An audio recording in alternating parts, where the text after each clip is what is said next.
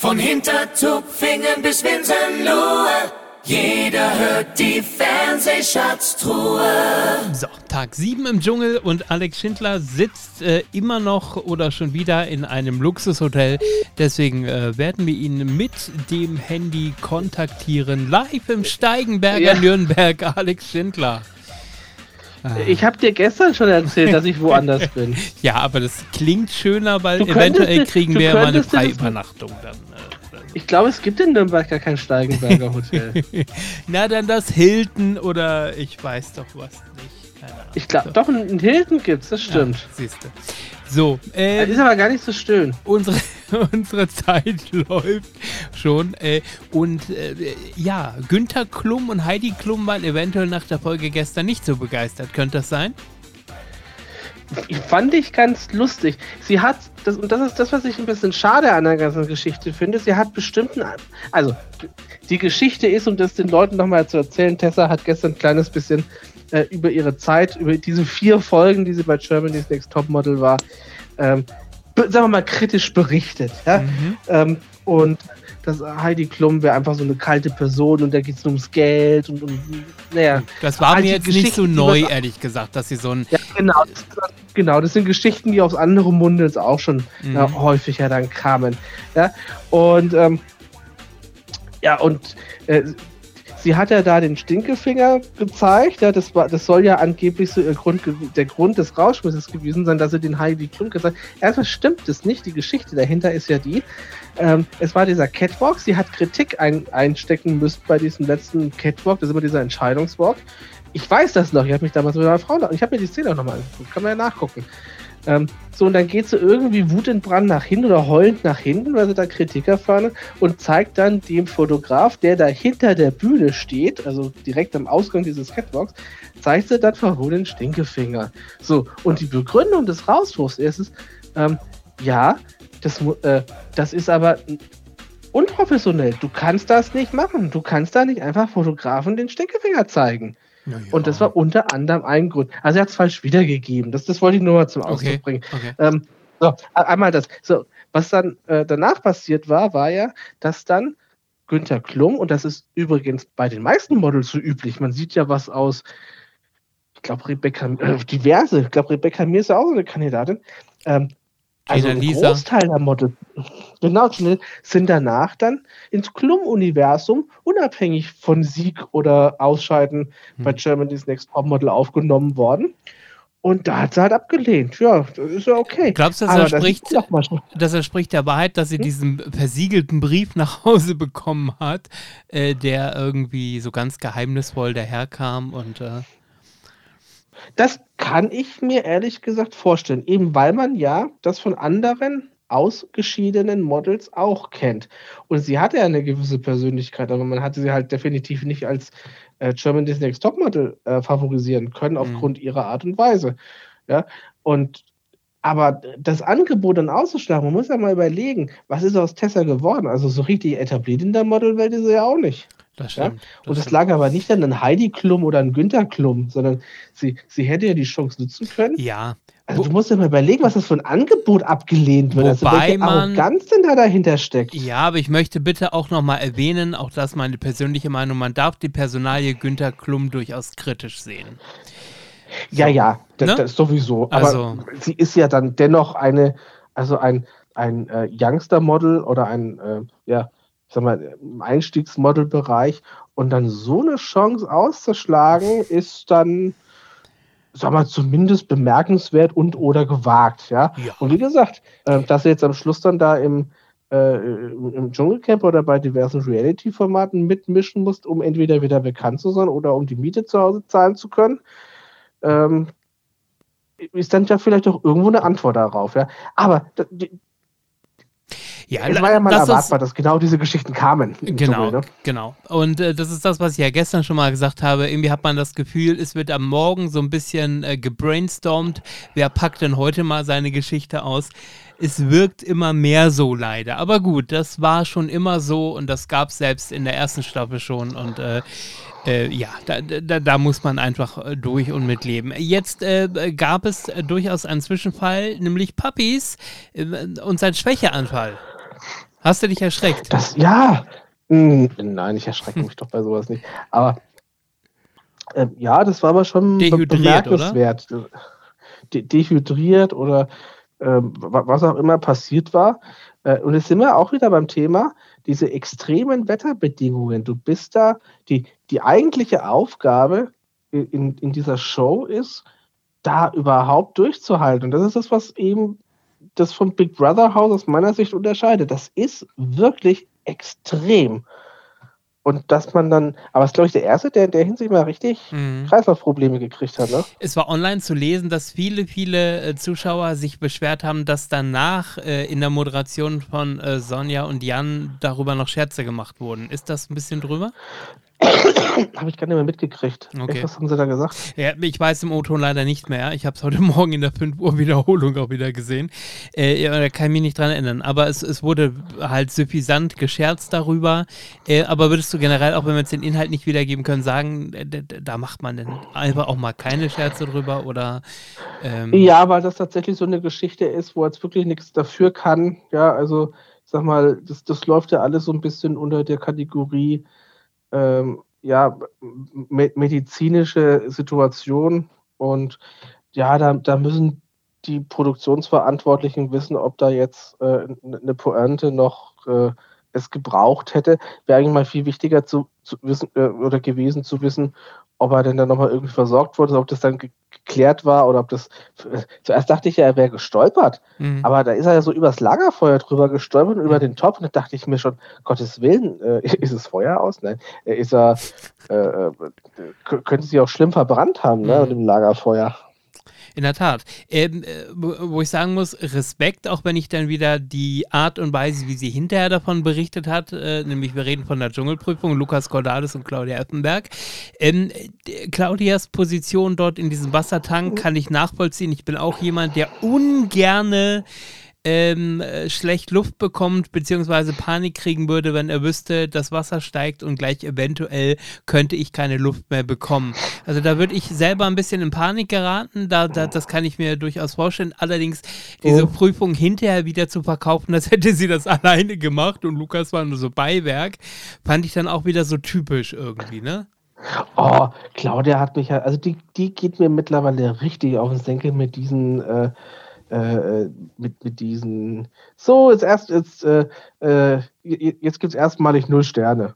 Ja, also, ja, oder ich, ich mache nichts. Oder Scheißdreck. Hat sie doch ja, am Ende jetzt für heute Abend auch wieder gesagt. Ja, dreimal nacheinander mache ich nicht, mache ich nicht, mache ich nicht. Ja, ja, aber immer, ja, dieser Scheißdreck. Das, das ist immer so, so dermaßen nervig. Ne? Da macht sie sich aus meiner Sicht sehr, sehr äh, unsympathisch gerade.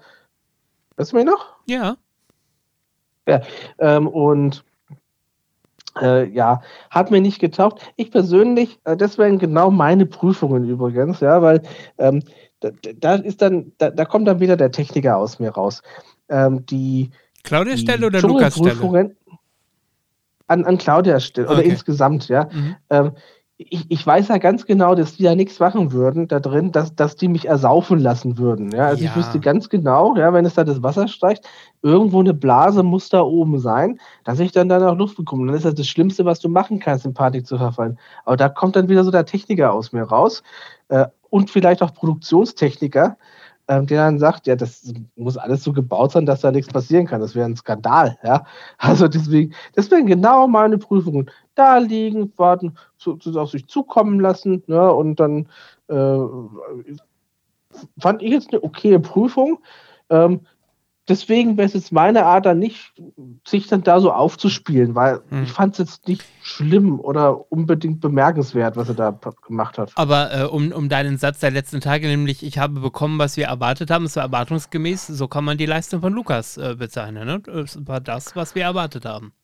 Dass das souverän meistert souverän? und ja, genau souverän gemacht. Was haben sie? Neun Sterne oder sowas? 9 ja. zu 12, glaube ich, waren es. Genau. Und sie hätte ja? elf und, haben können, hat man ja noch gesagt, denn sie hat zwei Sterne irgendwie nicht äh, in ihr Säckchen gemacht. Ja. Aber, ja, und ja. das ist so, und das ist dann auch wieder was, ne? Also ich meine, das ist doch eine erfahrene Frau, ne? Also so ein bisschen Konzentration und Ernsthaftigkeit da mal bei sowas an den Tag legen, das ist ja dann schon schade irgendwie. Aber Ja. Sache, mir geht, sie kommt jetzt langsam so bei mir in diese Region, dass sie mich nervt. Also nicht ohne Grund wird sie jetzt ja auch gerade jeden Tag gewählt. Also der Zuschauer scheint ja ähnlich zu denken, muss man ja einfach mal so sagen. Ja, aber jetzt ist dann klar, ja dann die erste Woche rum. Also mhm, ab heute Abend geht der erste. Dann jetzt aber auch, ja. Genau, für mich war es jetzt dann aber auch dann genau die Abwechslung, die ich mir gewünscht hatte, an, mhm. also an Prüfungskandidaten. Das heißt also, bisher ist die Staffel für mich einmal frei, aber also weder was Besonderes noch, noch was unfassbar Negatives, aber wie gesagt, eigentlich genauso wie in den letzten Jahren. Es ist, ist nett, mir gefällt's. Okay. Hat es Mark Terenzi im Baumhaus gebraucht gestern? Äh, na, den braucht's aber nie. Nee, aber äh, ja. Zweimal war er, zweimal aber, war er da, äh, einmal in dieser Richterrobe und dann ja nochmal, ja. als äh, Verena ja irgendwie von Heirat und Verlobung gesprochen hat und es besonders lustig erschien, dass äh, Mr. Ja. Terenzi dann über die Brücke abhaut, so nach dem Motto, äh, mich heiratest du nicht. Ja, gut. Ja. Kann man machen, muss ja, man aber. Ist ein, ist, ein, ist ein Gag, fand ich allerdings dann äh, hier äh, Casalla. Äh, genau. Der, der, ist mal da für sowas irgendwie so ein bisschen sympathischer, ja. weil der, ja, da, weil, weil der da eigentlich immer so, ach weiß ich auch, fand ich einfach immer lustiger. Das waren schönere Pointen. Mhm. Jetzt ist so ein kleiner Wunsch, den ich gestern geäußert habe, ja in Erfüllung gegangen. Wir sehen heute am Cosimo wieder. Ja. In der Prüfung. Ja, also das ist doch mal was, ja. Ja, ist doch mal was. Ähm, ja, äh, zu dritt sind sie, ne? Wenn ich das richtig, ich, ich schaue noch mal kurz hier rein in den Ausschnitt. Es ist Claudia, es ist, äh, es ist Cosimo, sie waren zu dritt, habe ich das jetzt richtig? Äh bei, bei Cosimo und auch bei Gigi gefällt ah, mir einfach genau. so diese Grund, diese gewisse Leichtigkeit, ja, mhm. diese an den Tag. Also gerade Cosimo, auch diese, ähm, ja, ja in, in Zügen vorhandene Naivität und wie er sie dann auch zum Ausdruck bringt. Und äh, macht, ihn, macht ihn aber natürlich irgendwo sympathisch. Und, und Chichi, dieses, ich weiß nicht, ich weiß nicht, was die alle haben. Ja, äh, ja was wir noch erzählen müssen, ist, ist ja dann doch die erste Strafe. Jetzt ja, wollt, mir fehlt es gerade ein. Der, der, genau. der regelmäßigen Regelverstöße. Über aber 90. Über 90 Regelverstöße. Ja. Also da hat es mich aber auch ein bisschen gewundert, weil das, da ist schon in den vergangenen Staffeln für, für ja. weniger Schlimmeres verhängt worden.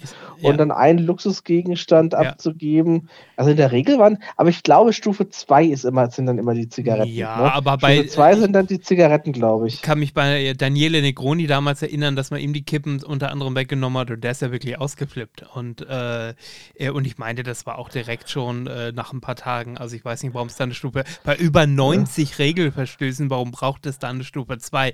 Denn selbst mir ist ja aufgefallen, dass man in der Nachtwache öfter mal alleine da sitzt. Dass wenn, ja, wenn nachts stimmt. aufs Klo gegangen wird, dass man normalerweise nur zu zweit gehen darf. Da musst du jemanden wecken, wenn du nachts aufs Klo gehst. Auch hier ist Claudia, ist da ständig alleine aufs Klo gegangen. Und das hat ja auch Sicherheit, Sicherheitsaspekte. Also das ist ja nicht einfach, weil es ja, lustig ja. ist, sondern, äh, ne? Ja.